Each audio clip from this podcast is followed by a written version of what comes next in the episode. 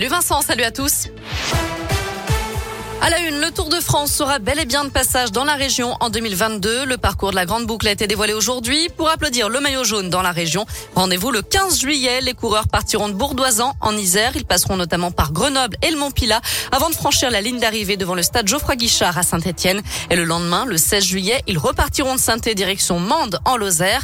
Départ du Tour le 1er juillet à Copenhague, arrivée le 24 sur les Champs-Élysées. Plus d'infos sur la Piradescoop, Et lorsque ces messieurs arriveront, les dames partiront. Le Tour de France féminin, lui, s'élancera le 24 juillet devant la Tour Eiffel. Au programme, huit étapes dans l'Est de la France. Arrivée prévue le 31 juillet au sommet de la planche des Belles Filles dans les Vosges.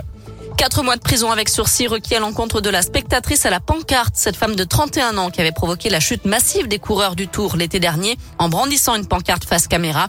Elle était jugée cet après-midi à Brest. Elle reconnaît et regrette sa bêtise. Citation. Le jugement a été mis en libéré, en délibéré au 9 décembre. Dans l'actuel Lyon, un incendie impressionnant ce midi dans le troisième arrondissement. Le feu s'est déclaré dans un appartement de la rue Paul Bert à l'angle de l'avenue de Saxe. Les flammes se sont propagées au comble de l'immeuble. D'après les pompiers, il n'y a pas eu de victimes, mais un, un sauvetage spectaculaire. Sur une vidéo filmée par un passant et diffusée par France 3, on voit un homme suspendu à la fenêtre de l'appartement en feu. Ce sont les voisins qui lui viennent en aide et en lui tendant les bras et une corde. Il a donc réussi à se mettre à l'abri.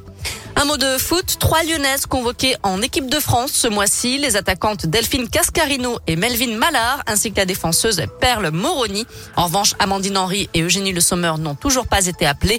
Les Françaises recevront l'Estonie le 22 octobre et affronteront le Kazakhstan le 26 octobre, deux matchs de qualification à la Coupe du Monde 2023.